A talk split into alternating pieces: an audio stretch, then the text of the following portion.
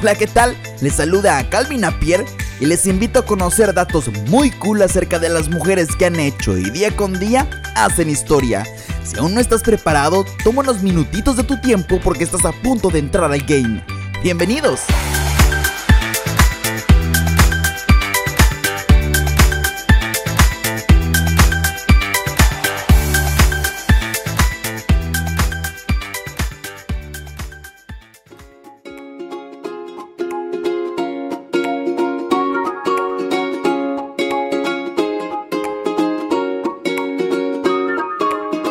¿Sabías que la reina de Suecia entre los años 1632 y 1654, Cristina I, sucedió en el trono a su padre Gustavo II Adolfo con tan solo 6 años y asumió el gobierno personalmente a los 18?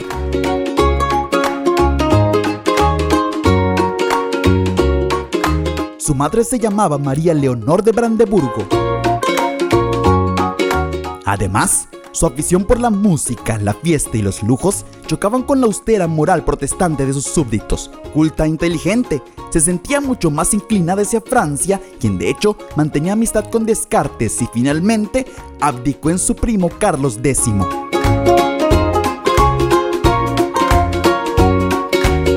Posterior a ello, libre de presión y otras responsabilidades, llevó una vida extravagante. Se convirtió al catolicismo y desconcertó al Papa al entrar en Roma cabalgando en traje de amazona. ¡Qué atrevida!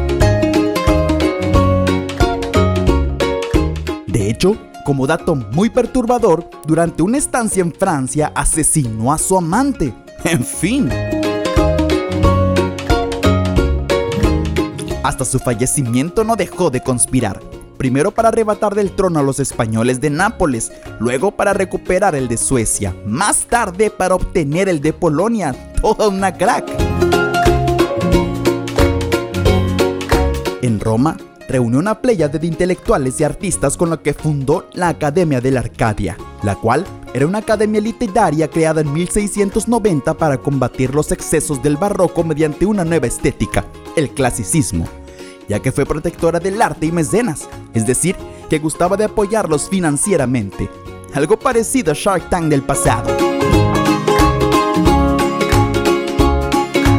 Y bien, ahora hemos aprendido algo nuevo. ¿Y tú? ¿Qué opinas? Déjamelo saber en mi Facebook o Instagram vía mensaje directo, los cuales podrás encontrar como Dirty Mellow. Yo me despido. Hasta la próxima.